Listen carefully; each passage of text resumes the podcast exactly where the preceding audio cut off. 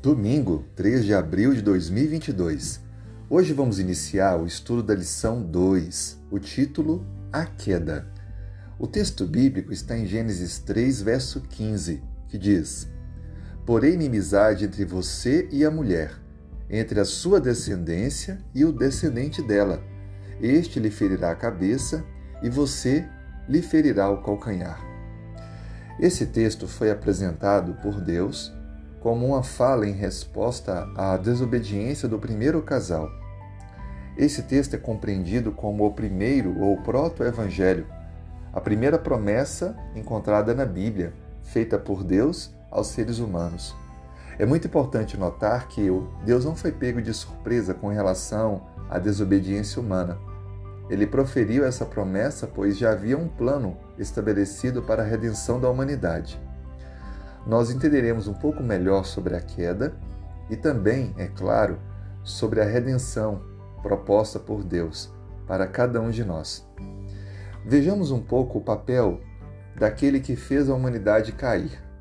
A Bíblia descreve em Gênesis capítulo 3, versículo 1 e 2 assim: Mas a serpente mais sagaz que todos os animais selváticos que o Senhor Deus tinha feito, disse à mulher: é assim que Deus disse: Não comereis de toda a árvore do jardim?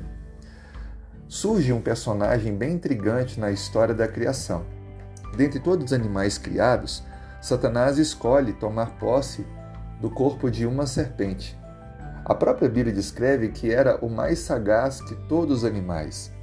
Citando sobre essa serpente, como ela era, o livro Patriarcas e Profetas diz assim: para realizar sua obra sem que fosse percebido, Satanás preferiu fazer uso da serpente como um tipo de médium, um disfarce bem adequado ao seu propósito de enganar. Naquele tempo, a serpente era uma das criaturas mais astutas e belas da terra. Tinha asas e, enquanto voava, apresentava um esplendor deslumbrante, tendo a cor e o brilho de ouro polido.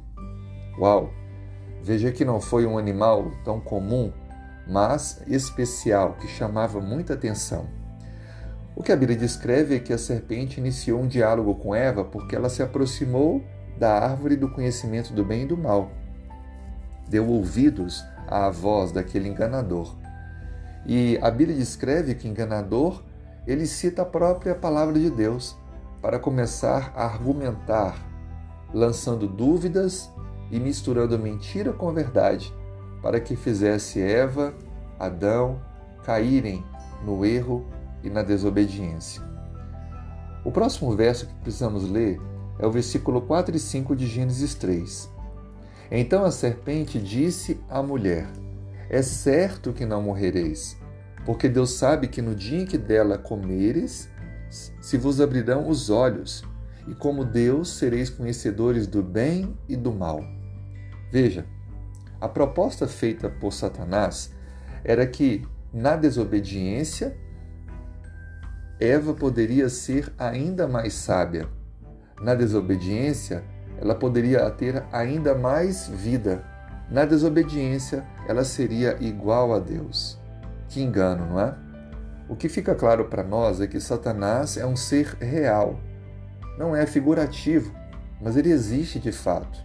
E ele sempre usa como base do engano a mistura da verdade com a mentira, lançando dúvida e oferecendo aquilo que não é verdade. Ele quis ser igual a Deus, ele quis ocupar o lugar de Deus e agora transfere esse anseio para a humanidade, pois já perdeu o seu lugar ao ser expulso do céu. O enganador tem pouco tempo de existência a Bíblia descreve que ele será destruído, mas enquanto isso, lança a semente da maldade, da dúvida, do engano. Qual é o segredo para não sermos enganados? Firmar na palavra de Deus, olhar para Cristo e não se deixar levar pelas suas ciladas. Estude a Bíblia todo dia, estabeleça um compromisso de conhecer profundamente a palavra do Senhor e você estará protegido de qualquer engano que possa surgir ao longo da caminhada. Vamos juntos fazer uma oração? Senhor, obrigado pelo início da nova semana. esteja cuidando de nós, da nossa família. Que nós, a cada dia, tenhamos esse momento especial contigo para estudar a Bíblia e nos firmarmos na verdade, para não sermos enganados. Perdoe nossos erros e nos transforme. É o nosso pedido e oração em nome de Jesus. Amém.